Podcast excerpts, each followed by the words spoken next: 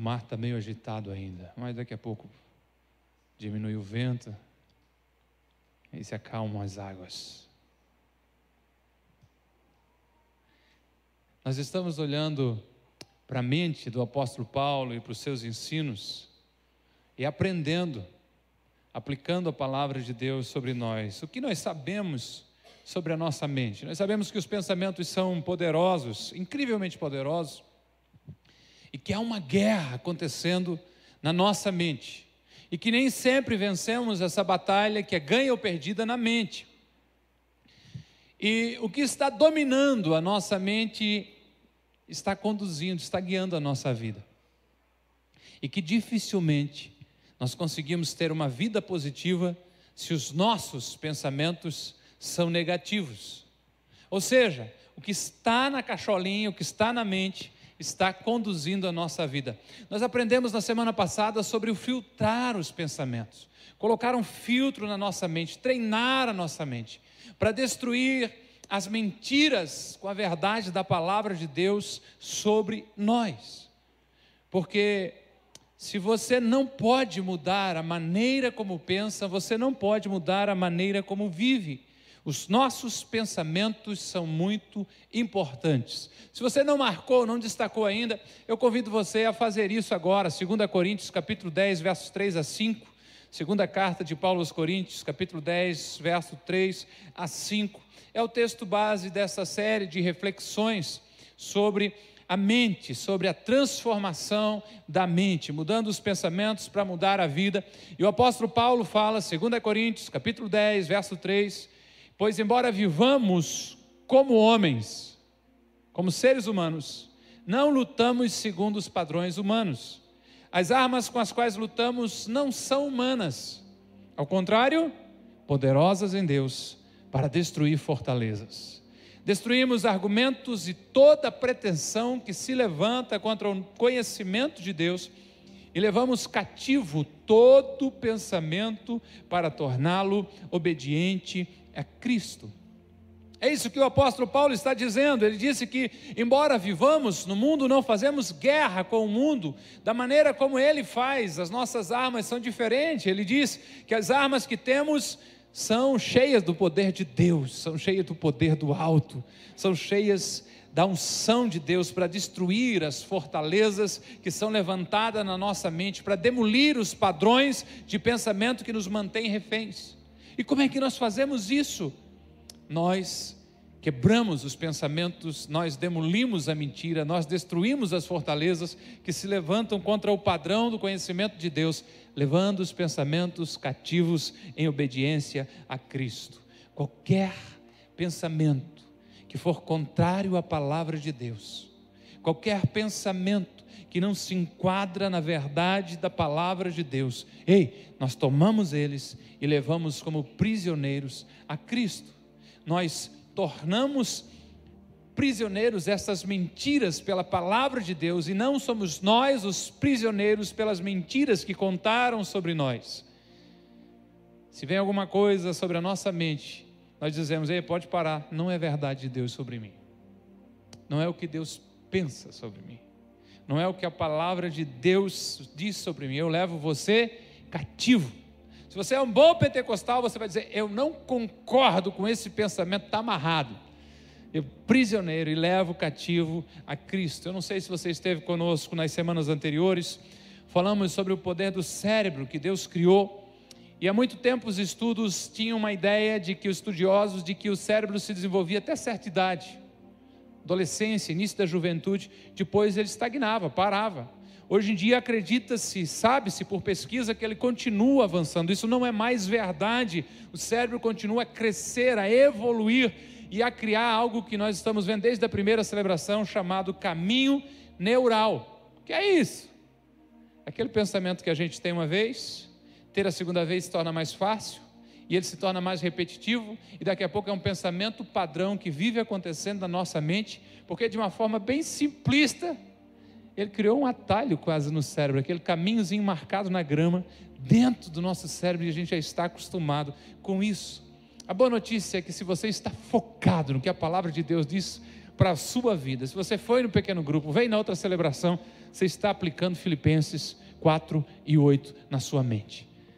Tudo que é verdadeiro, tudo que é nobre, tudo que é correto, tudo que é puro, tudo que é amável, de boa fama, há algo de excelência, de excelente nele, algo digno de louvor. É aí que ocupa o seu pensamento. Se nós trilharmos por esse caminho, qualquer pensamento que vir, nós começarmos a nos perguntar: é excelente? É puro? É amável? É verdadeiro? É digno de louvor? Se não for, eu levo ele cativo, eu tiro ele da minha mente com a ajuda de Deus e da palavra de Deus.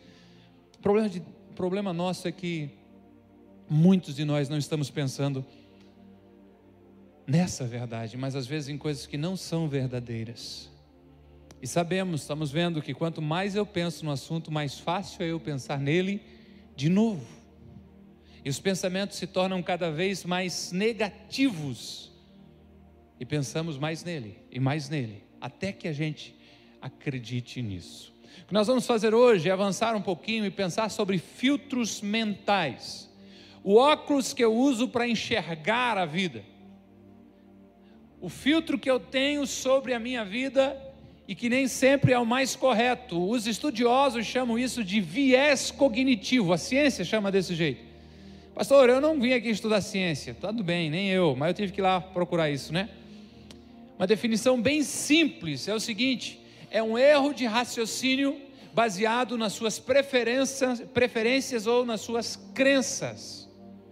Algo que vem carregando com você. O exemplo mais simples: manga com leite faz mal?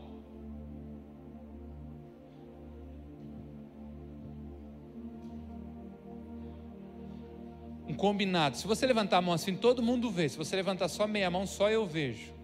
Quem acha que manga com leite faz mal? É. Obrigado, cara. Vamos lá, doutor Show, vamos trabalhar. Vamos ver se está certo lá o negócio, né?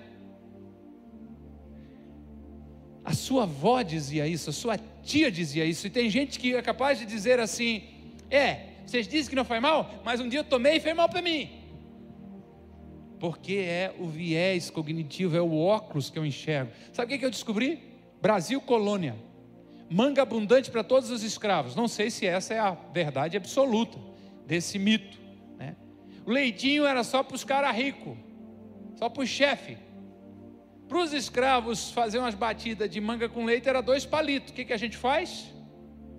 Bota uma mentira na cabeça deles que se você comer manga com leite, ó, babau, você morre.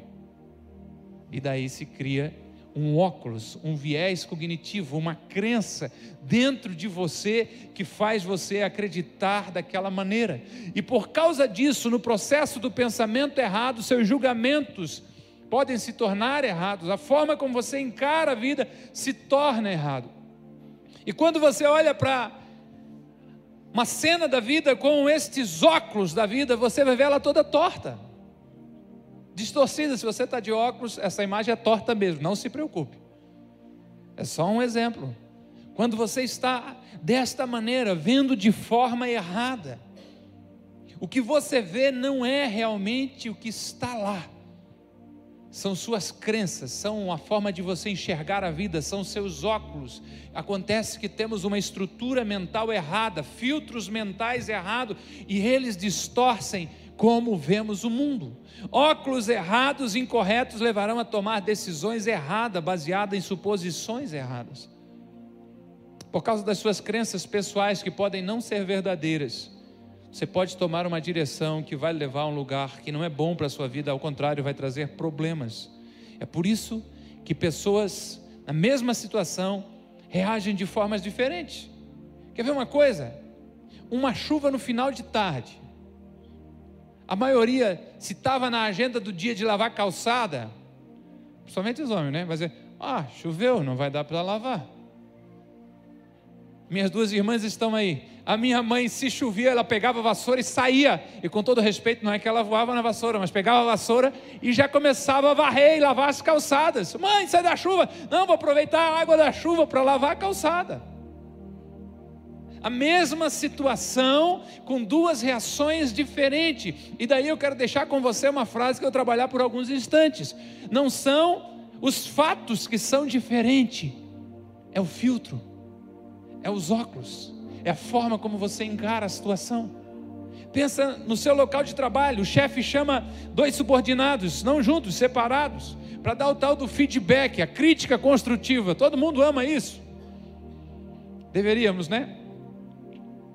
Primeiro o chefe começa dizendo: "Seu fulano, percebi você trabalhando e percebi isso, tem que melhorar e tá, aqui dentro já está, né?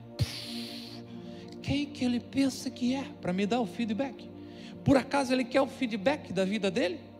Se ele olhasse mais para o nariz dele e se levanta, pisando, ela sai entre o outro. Ó, oh, estava vendo você trabalhar e percebi isso, isso, isso. Uau, poxa, que bom que tu me chamou. Que oportunidade legal. Eu não estava percebendo estava fazendo errado, agora você está me mostrando isso, eu vou poder corrigir. Não são os fatos que são diferentes, é o filtro. Vamos lá, vamos tornar isso pessoal, pode ficar perigoso. Alguém que está aí sentado aí? Duas pessoas, pode estar até uma do lado da outra. Uma dizendo: Esse negócio da igreja é um saco. Não sei como é que eu caí nesse papo e apareci hoje aqui. Eles cantam coisinhas da Segunda-feira estão tudo brigando, são os hipócritas. Ô povinho mentiroso. O pastor grita, demora demais, pedir dinheiro. A chance de uma pessoa dessa ter uma experiência, ser tocada, ser abençoada nessa noite é mínima. Agora vem outros assim, é, é verdade. Nem todos lá estão vivendo a identidade de Cristo, mas é tão bom estar com eles. Eu amo fazer parte da família Ágape. Sou tão bem, sou tão abençoado pelo carinho da recepção, pelo momento do louvor, por aqueles irmãos que vêm orar por mim. Sou tão abençoado, eu sinto a preocupação por eles. Ah, Deus, obrigado pela família da comunidade Ágape. Qual a chance dessa pessoa ser abençoada? É muito alta, é grande. Mas é o mesmo culto para as duas. Não são os fatos que são diferentes, é o filtro. Eu corro o risco de me alongar, eu estou muito empolgado. Eu hoje comecei a pregar para mim mesmo dentro do carro, era para ir no mercado de São João. Quando eu me vi, estava chegando na rua Tijuca já, de tão empolgado. E nenhum de vocês glorificou dentro do carro ainda. Imagine agora aqui ao vivo, né? Mas é aquela situação, tu bota um copo com meio de água ali. Um vai dizer que está o quê? Meio vazio. E o outro pode dizer meio cheio. Não são os fatos que são diferentes, é a forma como você encara a vida. Isso pode impactar o seu relacionamento com Deus. Aqueles que foram abençoados com um pai terreno, a paternidade biológica, a paternidade terrena de alguém próximo, alguém carinhoso, alguém atencioso, alguém de um coração quente, pulsante, presente. Não tem dificuldade de chamar Deus de pai. Porque vê Deus presente, vê Deus como pai presente, abençoador, carinhoso. Alguém que não teve esta figura, ou teve uma figura fria, pode ter mais, estudos comprovam isso, vai ter mais dificuldade para encarar a Deus e chamar de Aba, de papai. Então são são, ou é o filtro que vai fazer toda a diferença na nossa vida, e não os fatos. Nós conversamos na semana passada sobre meditar na verdade, de encher a mente com a palavra de Deus. Eu espero que você esteja praticando isso. Eu espero que você tenha identificado a fortaleza que prende a sua mente. Fui no pequeno grupo e nem todos já conseguiram identificar essa mentira que você acreditou está na sua mente. Eu não posso, eu sou coitadinho, eu sou fraquinho, eu não consigo gravar as coisas, nunca vai dar certo para mim. Tudo isso são fortalezas na sua mente. E eu espero que depois de identificar a fortaleza, seu líder de pequeno grupo ajuda, você achar a verdade que quebra essa fortaleza.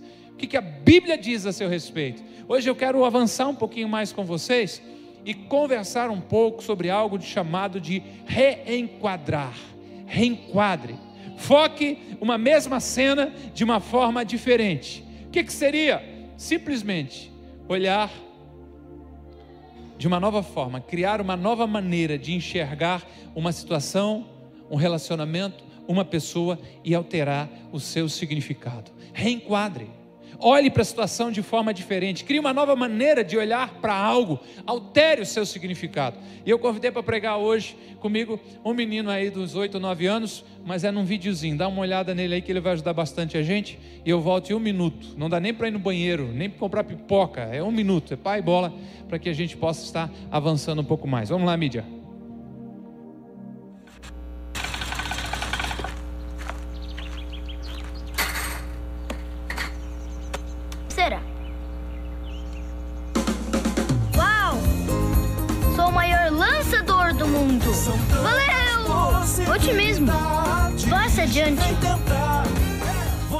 Mensagem da Fundação para uma Vida Melhor.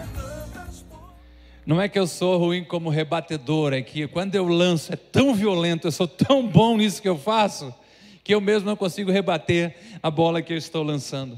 Reenquadrar é simplesmente mudar a maneira como olhamos para algo e alterar o seu significado. A ciência chama de reformulação cognitiva mudança nesse sistema de crença, simplesmente uma mudança na forma de pensar, pensar diferente. É estar reformulando uma situação, trocando os óculos da vida para poder enxergar melhor. Eu quero ilustrar isso de uma forma mais prática. Eu precisava de um quadro para fazer esta é, reflexão, para me ajudar nessa reflexão. Deus é tão bom que eu arrumei dois. Né? Nós temos uma artista plástica que estava na primeira celebração, a irmã Ivone Dietrich. É uma senhora com mais de 60 anos. E a gente pediu para ela já na quinta-feira cedo para ela providenciar. Isso é né, um quadro, coisa rápida. Na quinta-feira de manhã. Só que ela teve uma semana difícil, muito doente. E ainda na quinta-feira perdeu a, a, sua madrinha, faleceu. Ela disse: Não, não vou conseguir fazer. Eu disse: Poxa vida, eu precisava desse quadro para pregar. E daí eu botei nos grupos e a Carla, a esposa do Rock Júnior, correu atrás, foi no estúdio, conseguiu esse quadro aqui. E chegou na sexta-feira à noite, a irmã Ivone me manda fotos e mensagens dizendo que estava no meio desse aqui, pintou em 40 e poucos minutos, 45 minutos, toda empolgada. E eu disse: Eu não vou abrir mão de nenhum dos dois. E por isso eu vou falar com os dois. E eu queria que você aplaudisse o Senhor pela vida da Carla e da irmã Ivone. Obrigado, Carla. Deus te abençoe.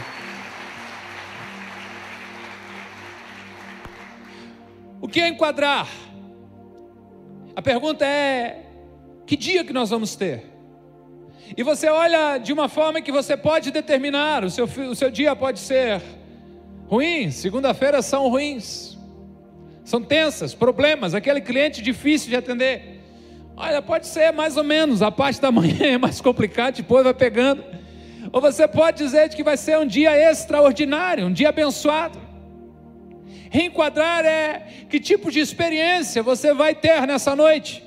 Ah, é, o pessoal que fala alto lá na igreja, incomoda. Eu não gosto daquele pessoal, o pessoal estranho.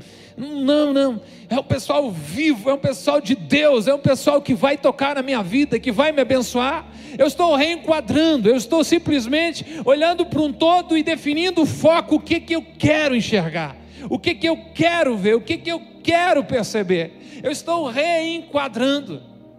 Eu posso dizer, olhando para essa parte escura, ah, eu não gosto de estar com pessoas, é, é, é meio chato, é tumultuado, ah, o dia vai ser muito difícil, é pesado.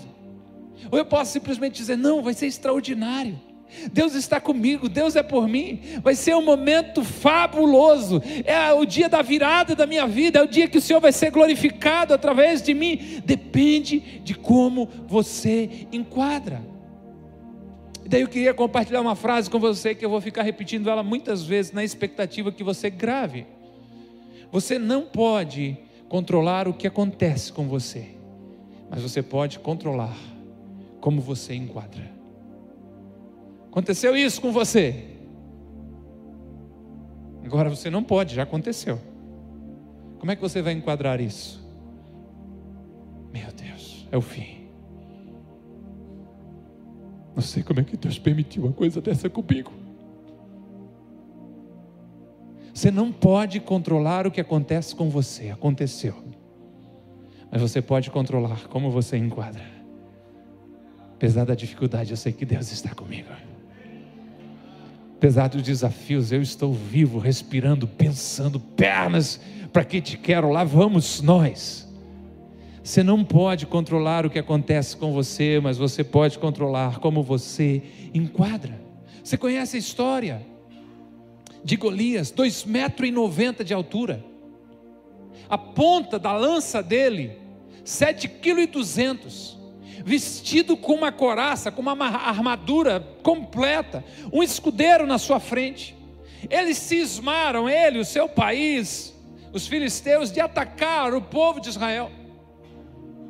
E a Bíblia diz que por 40 dias eles se postavam e ele começava a gritar e dizer: Arrume um homem para lutar comigo. Se ele ganhar, nós seremos escravos de vocês. Agora, se eu ganhar, vocês serão nossos escravos. E a Bíblia diz que quando o rei Saul ouvia isso, e o exército, os mais valentes guerreiros, meu amigo, dava uma alegria nas canelas deles. A Bíblia diz que eles ficavam atônitos e apavorados de medo. Eles olhavam para essa situação e tremiam. E diariamente ele vinha e provocava, e provocava, e provocava. A pergunta que precisamos fazer é: que quadro eles estão vendo? Sabe que quadro eles estão vendo? Com que óculos eles estão enxergando? Um grande guerreiro, um exército por trás dele, dois metros e noventa, um homem invencível. Pastor, você fala isso que você está aí, você não está na minha pele, não sabe o que eu passo. É fácil gritar aí no domingo à noite: vem viver a segunda comigo. É isso que eles estão vendo. Este é o quadro, este é o enquadramento, esta é a visão que o rei vê e treme, que os gigantes guerreiros, né, os guerreiros de Israel vê e tremem. 40 dias, o mesmo desafio, 40 dias, a mesma provocação. Eu não sei há quantos dias, meses ou até mesmo anos você tem recebido uma provocação, você tem sido afrontado, desafiado, e olha para o todo, olha para o montante, para o gigante da sua vida e retrai, se encolhe, chora, sofre. Ei, pode cair por terra esse gigante, se o Espírito Santo encontrar espaço na tua mente, iluminar com a verdade da palavra de de Deus. 40 dias. Entra em cena um jovem. Alguns chegam a dizer que é um adolescente. Você já viu isso em desenho, pinturinha, em algum lugar? Davi. Seu pai mandou ele levar um lanchinho para os seus irmãos e um presente para o comandante da guarda. E Davi chega no exato momento de que o Golias está fazendo algo parecido com isso. Eu quero um homem para lutar comigo. Eu fico imaginando a voz de que não devia ter esse trombolho ali. Tamanho do pulmão, cabeça é que reverbera para dar o som acústico. Cabeça grande tem voz forte, por isso eu grito. Ah. Eu Golia gritando: Ah, eu quero um homem para lutar. O povo tremendo. Ei, mas Davi reenquadra. Davi vê a cena com outros olhos. Davi vê a cena e a vê de uma forma diferente. Mostra a próxima tela. Davi diz: Quem é este impuro? Quem é este incircunciso? Quem é este pecador para afrontar o Deus vivo? Eu imagino que na cabeça de Davi, enquanto todo mundo está todo mundo tá vendo 2,90 metros, um cara forte, Davi está olhando e diz assim: Cara, um cabeção desse tamanho ali, uma testa daquele tamanho, mas eu não erro, a pedrada é nunca. No que você está focando, na dificuldade ou nas possibilidades de ação e do milagre de Deus. Davi reenquadra. Quando eu olho para esse texto, que me vem na cabeça é sempre a mesma cena. Qualquer um poderia ter derrotado Golias, porque Golias mexeu com Deus. Às vezes a gente quer trazer Deus para o nosso problema, ao invés de entregar o nosso problema para Deus. Davi faz isso, diz assim: Cara, você mexeu com Deus, deu ruim para ti. Reenquadra, ressignifica. Davi vai ao rei e diz: O rei não precisa ficar batido, não, meu rei. Você não precisa se preocupar, não. Eu vou e vou lutar com ele. Eu deixo com vocês 1 Samuel 17, 37, que Davi diz assim: O Senhor que me livrou das garras do leão e das garras do urso, me livrará das mãos deste filisteu. As experiências passadas de Davi estavam alimentando os seus pensamentos. Quando Davi olha para aquele gigante, ele não vê daquela forma, ele vê Deus usando ele, agindo através dele, como fez com o urso e como fez com o leão. Ei, Deus já deu vitórias para você, Deus já respondeu orações na sua vida, Deus já lhe deu livramento. O mesmo Deus que operou no passado está em operação no presente. Renove a sua mente com isso. Tem gente querendo tratar Deus como se Deus estivesse aposentado. É, ah, lá antigamente Deus até me ajudou. O mesmo Deus que te ajudou no passado vai te ajudar no presente. Reenquadre melhor e veja Deus agindo em teu favor.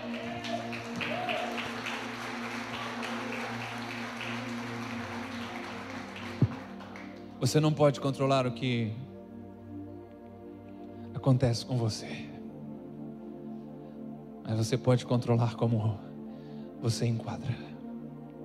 Se tem outro cara que sabia reenquadrar, era o apóstolo Paulo. Ele tinha um plano de oração muito firme, queria ir a Roma pregar o evangelho. Senhor, se eu puder ir a Roma e conquistar o coração e alcançar os líderes de Roma, nós vamos espalhar o Evangelho para todo mundo. Finalmente, Paulo chega a Roma, mas não foi lá para pregar o Evangelho. Em vez disso, ele estava em Roma como prisioneiro, trancado em uma prisão domiciliar, com um soldado acorrentado a ele. A cada oito horas, um novo guarda era amarrado a ele e aguardando uma possível execução. O que ele queria não aconteceu. E como é que ele se sente? Quem sabe depressivo, triste. Eu orei a vida toda para chegar em Roma e pregar o Evangelho. Mas veja o que aconteceu. Estou na cadeia. Quem sabe você esteja exatamente nesse ponto. Estudou para conseguir um diploma, se formou na universidade. Só que quando conseguiu um emprego, conseguiu numa área diferente. Você é super qualificado para uma área que não está trabalhando, ou que nem emprego está conseguindo, e a pergunta que quem sabe vem à sua mente é: onde Deus está? Por que, que está acontecendo isso comigo? Quem sabe você é alguém que sonhou a vida toda de casar com o amor da sua vida, uau, vai ser incrível.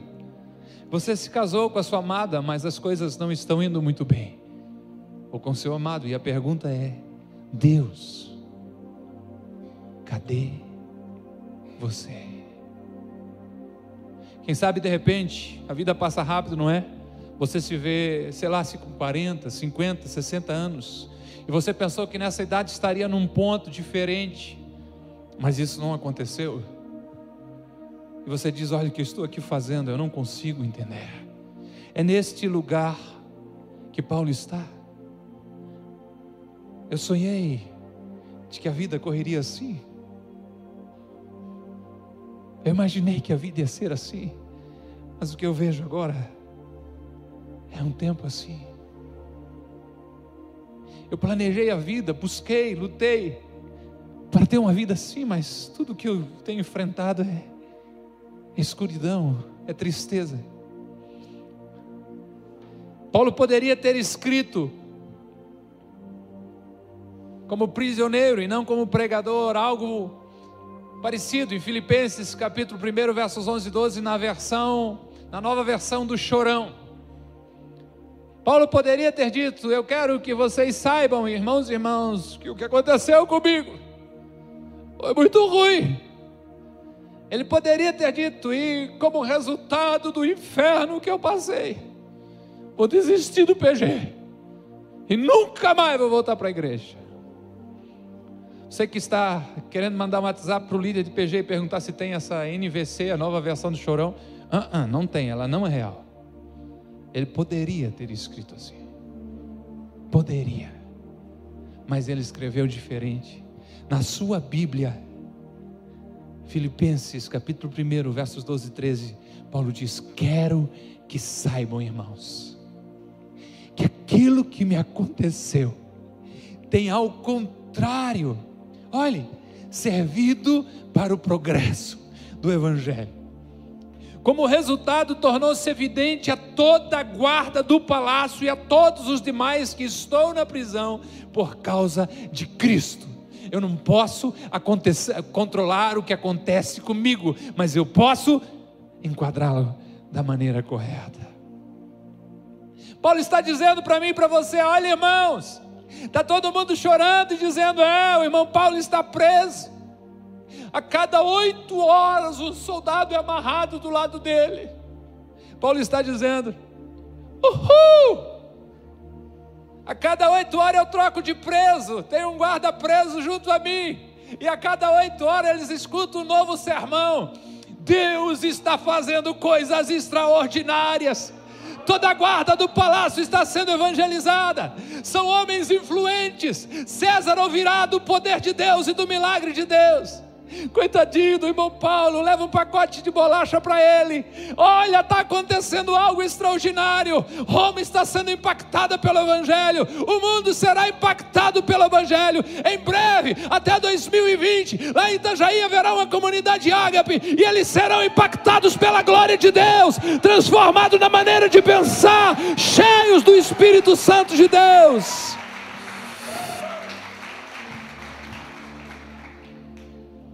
Você não pode controlar o que acontece com você, mas você pode controlar como enquadra. E Paulo avança dizendo, no verso 14, que eu quero compartilhar com vocês, ele diz: E os irmãos, em sua maioria, motivados no Senhor pela minha prisão, estão anunciando a palavra com maior determinação e destemor por causa das minhas correntes, por causa das minhas algemas. Irmãos e irmãs que estavam com medo se encheram de coragem, se atrevem a proclamar o Evangelho sem medo. Muitas pessoas estão dizendo, mas isso é ruim, Paulo. Ele diz: Você não tem ideia o que está acontecendo. Quando eu olho através do quadro de Deus para a minha vida, eu vejo que Deus ainda está trabalhando. Quando eu olho para a minha vida, eu vejo a mão de Deus se movendo eu vejo que Deus está vivo e ativo através da minha vida, operando algo poderoso. Como você tem reagido? O que você tem feito quando pensamentos frequentes direcionam você para o negativo? Pensamentos críticos, desencorajadores. O que você tem feito com a linguagem autodestrutiva? Meu Deus, como a gente joga contra. Ah, eu não consigo aprender isso. Deus te fez um cérebro maravilhoso, milhões, milhões de conexões sendo refeitas e feitas todas as, as manhãs, todos os momentos. Olha, eu como computador, quando eles dizem para chegar algo parecido, a sua mente precisa de uma grande sala. Antigamente melhorou muita coisa, mas precisava de um rio Amazonas para refrigerar esse computador que a sua mente é. Deus te fez tremendo, maravilhoso. Ah, eu sou esquecido. Não, você não é esquecido. Não sabote a si mesmo, não se autodestrua. Você tem a mente de Cristo cuidado com a linguagem destrutiva, reenquadre, treine a sua mente, encha com a palavra de Deus, deixe o Senhor renovar a sua mente. Eu quero trabalhar com você três princípios para você reformular a forma como você encara a vida. Não se preocupa por ser três que eu vou levar 20 minutos cada um, não vou fazer isso. Vai ser rápido agora. Põe o cinto para não cair da mudança. OK? E a primeira coisa é que quando os dias realmente não são bons, quando as coisas estão ruins, quando algo bom não está acontecendo, você ainda pode e deve agradecer a Deus pelo que não aconteceu. Vamos reenquadrar? O primeiro passo é esse: agradeça a Deus pelo que não aconteceu. Como assim? Talvez algo desagradável possa ter acontecido mas coisas piores poderiam ter acontecido e Deus livrou você. Eu posso agradecer a Deus pelo que não aconteceu. Eu não vou ganhar o bônus da empresa esse ano. Não vai ter o Shuster, Hã? o Panetone. Esse ano não vou pagar aquela hora extra que era um ah, para passar o final de ano legal. Está empregado ainda? Estou, né, pastor? Uhul! Você tem um emprego. Você está trabalhando. Amanhã você vai se acordar e vai para o trabalho. Agradeça por aquilo que não aconteceu. Bateu o carro. Ah, pastor, vai dar uma dor de cabeça, um trabalhão, vai custar dinheiro, vai levar tempo. Está todo mundo bem? Ah, tá, tá, tá. Graças a Deus. Hoje o Face nos lembrou, o pastor Adil estava sentadinho aqui na frente, lembrou também. Faz um ano que o carro temou de não fazer a curva na Serra Dona Francisca e quis dar um salto. O carro dele com mais alguns irmãos que estavam indo rebocar uma igreja, voltando de rebocar uma igreja, lá em Canoinhas. Perca total do carro. Nós poderíamos estar aqui hoje fazendo um culto de lamento. Estamos fazendo um culto de celebração. Agradeça pelo que não aconteceu. Obrigado, Senhor. Furou o pneu. Vou me atrasar. Pip! Né? Pastor Pé tem que botar uns efeitos sonoros para até a mente ser transformada completamente. Ei, será que não é Deus livrando um acidente? Trazendo proteção? Não tem motivo para agradecer? será que não é Deus respondendo a oração do borracheiro?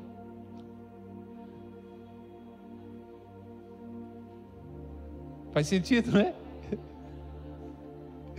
Agradeça pelo que não aconteceu. Obrigado, Senhor. Tem um step, está tudo certo. Às vezes você só precisa agradecer a Deus pelo que não aconteceu. O apóstolo Paulo mandou e ensinou a agradecer em todas as ocasiões. 1 Tessalonicenses 5,18. Deem graças em todas as circunstâncias, pois esta é a vontade de Deus para vocês em Cristo Jesus em todas as circunstâncias. Seja sempre agradecido, seja grato por tudo.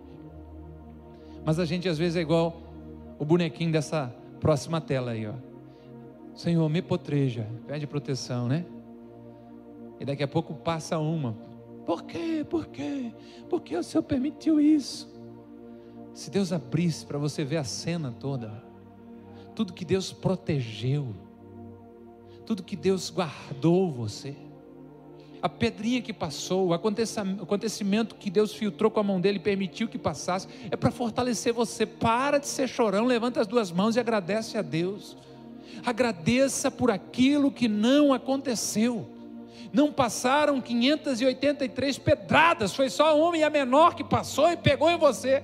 E você está vivo ainda para reclamar. Então, ao invés de reclamar, reenquadre, agradeça a Deus por aquilo que não aconteceu.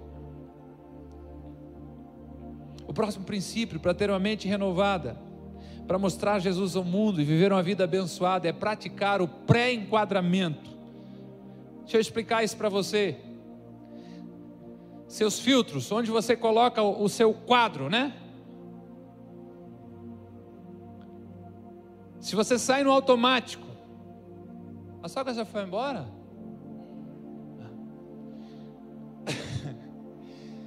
Alguém diz: vou na casa da sogra. O filtro natural, automático dele vai parar onde?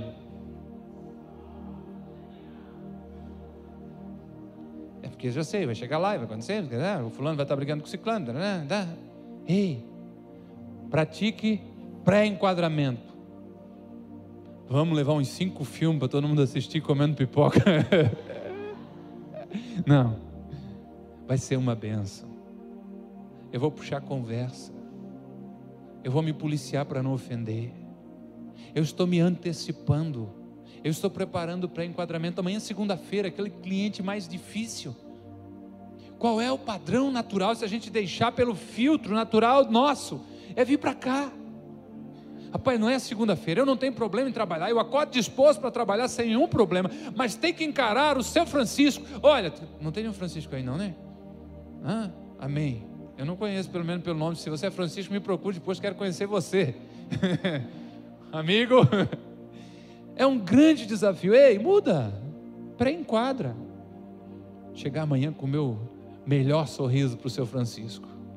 Vou estar preparado para cada desculpa dele, para cada ataque dele, eu vou ter uma boa resposta para ele. Vou inclusive falar para o seu Francisco sobre ele reenquadrar a vida dele. Que ele está vendendo assim desse jeito, porque toda vida que eu vou lá, ele está reclamando. Ele está é toda a vida aqui. Se ele levar o quadro dele um pouquinho para lá, ele vai ter mais sucesso na vida dele. Pratique o pré-enquadramento. De uma forma involuntária, você vai estar no negativo. Escolha aleatória, escolha aleatória, Ederson. Edson, eu preciso falar com você depois do culto que, que a mente dele vai pensar? Onde é que eu fui hoje? Será que ele viu? O que, que ele quer agora? Alguém falou alguma coisa para ele? No caso do Edson não é isso. Mas outra, essa pega. Mensagem no celular. Amor, não demore que eu quero falar contigo. Hã? Ó. Oh. Uh! Outra. O chefe manda uma mensagem, dez e meia da noite, chega cedo amanhã que eu preciso conversar com você antes do serviço. Não dorme. Não dorme. Se nós não trabalharmos o pré-enquadramento, a nossa mente vai todas as vezes para o lado mais negativo. Isso é resultado de um mundo mergulhado no mal. Isso é resultado de Satanás trabalhando de todas as formas para destruir a obra-prima de Deus. Quem é a obra-prima de Deus? Você, o homem. Olhe alguma coisa, para algumas coisas, como é tudo no negativo, apelidos. Negativo. Muito pouco apelido em cima de alguma coisa legal, de uma característica legal. As piadas, em cima de defeitos. Bullying, cima de fraquezas, uma estética não perfeita pelo modelo imposto, falta de habilidade. Nós somos empurrados de todos os lados para baixo, para o negativo. A pergunta é: que rótulos do inimigo você vai aceitar? Que rótulos você mesmo coloca em você, você vai deixar isso em você? Você é um fracasso, você nunca consegue mesmo ser atrapalhado assim, igual o teu pai. Isso é normal da família de vocês.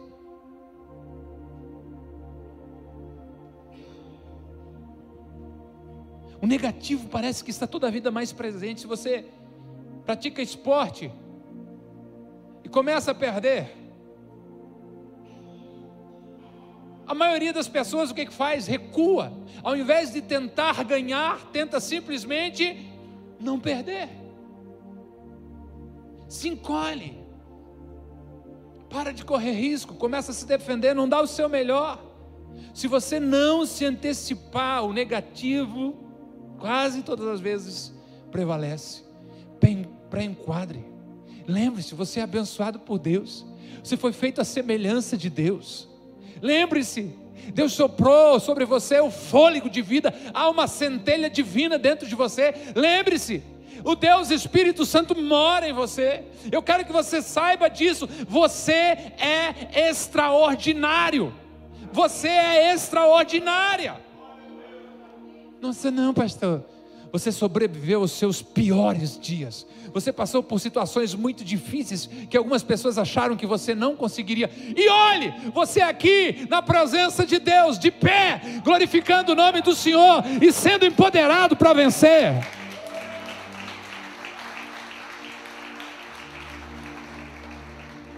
Se você não fez isso ainda ou não faz, pratique o pré-enquadramento. Antecipe-se a situação. Vai encarar uma situação difícil. Deus é comigo. Eu posso todas as coisas naquele que me fortalece. Deus está comigo, eu vou vencer. Se você deixar naturalmente, você vai cair aqui. Cara, eu vou lá para cumprir tabela, eu sei que vai dar errado. Reenquadre a sua vida, antecipe-se dessa forma. Pare de acreditar na mentira do passado. Pare de acreditar de que você não é capaz e antes de situações complicadas, diga a si mesmo: Meu Deus é bom, meu Deus está comigo, meu Deus me ajudará a vencer. Temos promessas maravilhosas na Bíblia dizendo que vai dar tudo certo. 2 Coríntios 2,14. Paulo diz: Mas graças a Deus, que às vezes, com muita sorte, um pouquinho de azar dos outros, a gente ganha alguma coisa. Hã? Olha como você é abençoado. Você está lendo a verdade atrás de mim para poder discordar e não acreditar numa mentira como essa. Mas graças a Deus, aleluia, que sempre, eu vou repetir isso sempre. Não, não, eu não sei se você já entendeu. Sempre, sempre, sempre nos conduz vitoriosamente em Cristo. É Paulo que está escrevendo. Graças a Deus nós vencemos sempre. Pastor, eu já perdi tanto aos olhos humanos, aos olhos de Deus, Deus está dizendo: você está vencendo, filha. O fato de você estar aqui hoje mostra o quanto você é vencedora. E o fato de você estar vencendo em Cristo Jesus faz algo ainda, através de você, por intermédio de você. O cheiro de Cristo. Aleluia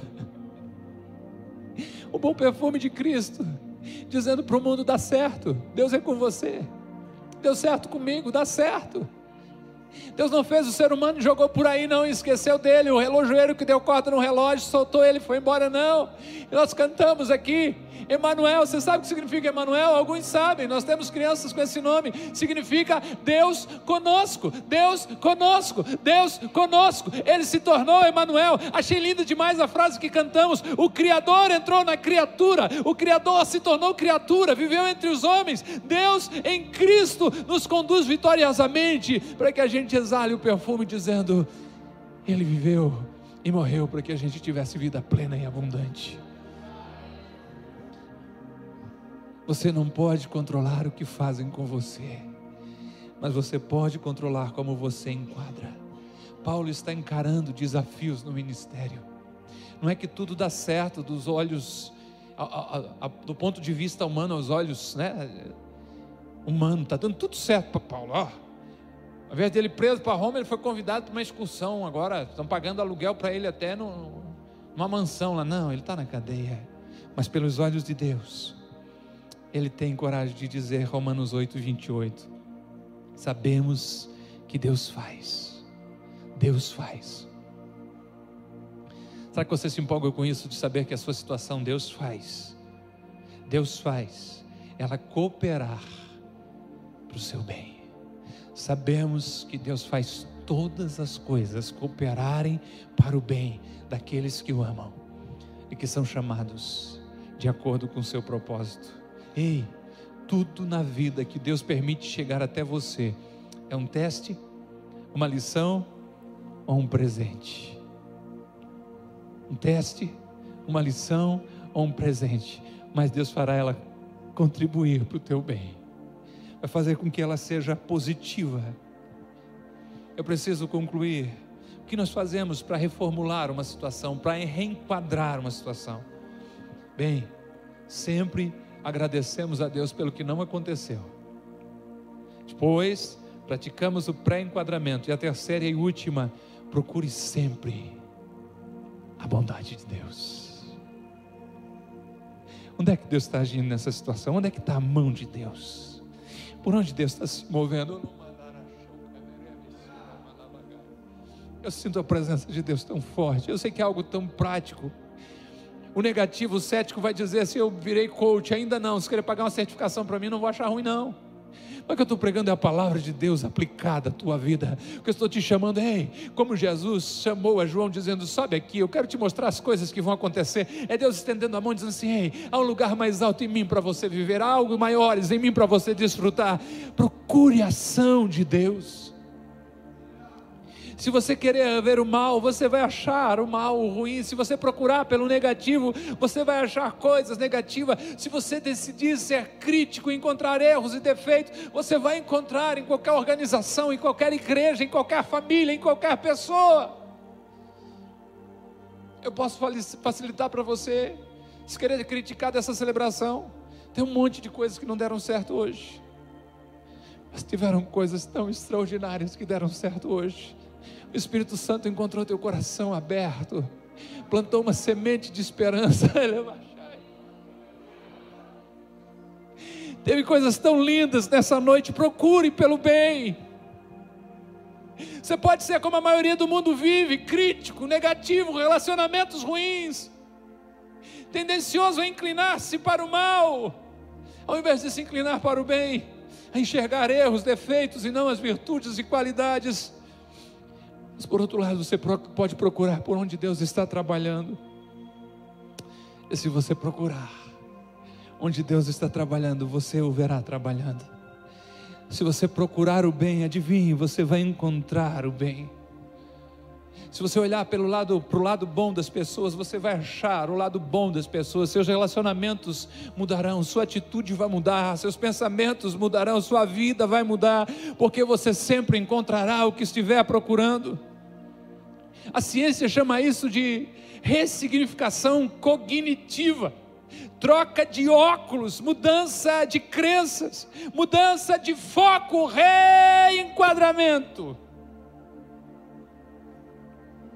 Procure o bem.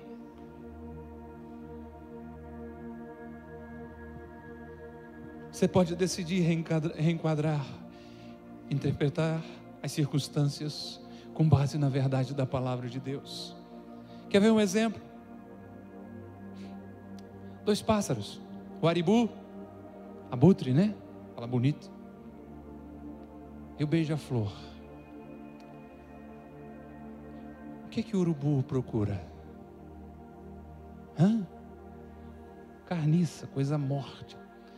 O que que ele acaba encontrando? Animais mortos, atropelados, você já sabe, se você vê alguns urubus, abutres voando assim, você diz, tem alguma coisa morta por aí nesse mato aí, nesse. Por outro lado, o que, que o beija-flor procura? Flor, o néctar da flor, coisas docinhas. O que, que o beija-flor encontra? A flor, o néctar, as coisas doces da vida você encontrará o que estiver procurando. E Jesus chamou a atenção, Mateus 6, 22 e 23. Se os seus olhos, ou os seus olhos são a candeia do corpo, se os seus olhos forem bons, meus olhos sempre procuram a luz, os meus olhos sempre procuram a bondade de Deus. Jesus disse: todo o seu corpo será cheio de luz. Mas, se os seus olhos forem maus, você só vai enxergar maldade, o seu corpo estará em trevas, e se os teus olhos forem maus, ele diz: você está encrencado porque você está em tremendas trevas. Procure a bondade de Deus, você vai encontrar. Procure por problema e coisas para reclamar, e você vai encontrar. Deixe Jesus ajudar a maneira como você enxerga a vida. Há tantas pessoas que veem o mal porque estão procurando o mal. Se você procurar por Deus, você encontrará. Sabe onde encontramos ou cometemos o erro em nossas mentes? Quando nós queremos interpretar a Deus através das nossas circunstâncias. Quem é Deus? Ah, se está dando ruim para mim, Deus é mau. Não, não. Não faça isso. A maneira correta de olhar o mundo é interpretar as circunstâncias através da bondade de Deus. Deus é bom. O povo de Israel fez música para eles. E por diversos lugares, com mais foco, com mais repetição no livro de Salmo, o povo vai cantar e dizer: O Senhor é bom, e o seu amor dura para sempre. E temos esse texto ainda de Salmo 34, 8, que ele diz: Provem e vejam como o Senhor é bom, como é feliz o homem que nele se refugia. Eu concluo aqui. Você pode reconhecer a bondade de Deus mesmo em um dia ruim, Ele continua sendo bom. Ele ainda está trabalhando, Ele se importa, Ele nunca te deixou, Ele nunca vai te abandonar. Mesmo em tempos sombrios, mesmo em tempos de dificuldades, mesmo em situações em que você não estiver esperando, procure por Deus, Ele estará ali com a sua mão bondosa e o seu braço amoroso para te ajudar e te fazer vencedor. Reenquadre a situação. Eu só quero lembrar você: você não pode controlar o que acontece com você, mas pode controlar como você o enquadra.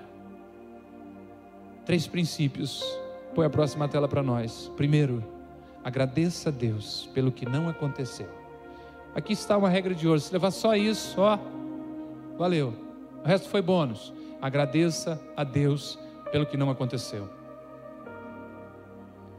Segundo, pratique o reenquadramento. Antecipe. Acho que vai chegar lá e vai acontecer isso, isso de ruim. Não, não. Nós vamos, o culto vai ser uma benção. Deus vai falar com a gente. Nós vamos trabalhar segunda-feira e vamos encontrar aquela pessoa, mas ao invés de a gente deixar ela começar a reclamar, a gente vai começar a dizer o quanto Deus tem nos abençoado, vai se dispor a ajudar ela, vai orar por ela, vai contar as maravilhas de Deus para ela. Pratique o pré-enquadramento. E por último, sempre procure pela bondade de Deus. Esteja em pé por bondade em nome de Jesus.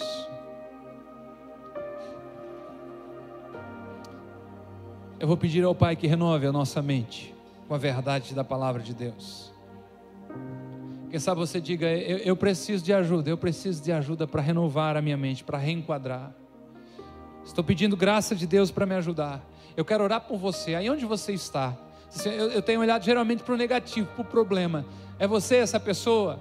Pastor, o meu foco geralmente é nas dificuldades e não na solução. Eu quero orar por você. Você não vai vir à frente, não vou expor você. Só quero que você levante a mão e diga assim: Eu preciso de oração para conseguir reenquadrar. Eu preciso, eu preciso. Levante a sua mão em nome de Jesus. Se você está aqui, se isso tocou o seu coração, se é verdade, se você está mais habituado a olhar para cá do que para cá, eu quero orar por você e pedir, Pai, em nome de Jesus, renove a nossa mente pela tua palavra. Que a tua palavra seja poderosa para que a gente venha quebrar todas as fortalezas que tem se levantado contra o teu projeto de vida para nós, que é a vida plena e abundante. Renova nossa mente para ver a tua bondade se movimentando através da nossa vida, para ser grato ao Senhor por toda e qualquer situação, para encarar a situação pela tua bondade, pelos teus olhos, pela tua graça, pelo teu favor. Renova a mente dos meus irmãos e irmãs nessa noite. Eu te peço uma renovação, uma metanoia, uma mudança do seu pensar, para que eles possam viver o teu projeto de vida, acreditando na verdade da tua palavra, acreditando na verdade do teu evangelho Evangelho. Eu os abençoo em nome de Jesus. Amém e amém. Preciso fazer uma outra oração. Quem sabe você está firmado numa mentira, dizendo: Eu não creio que Deus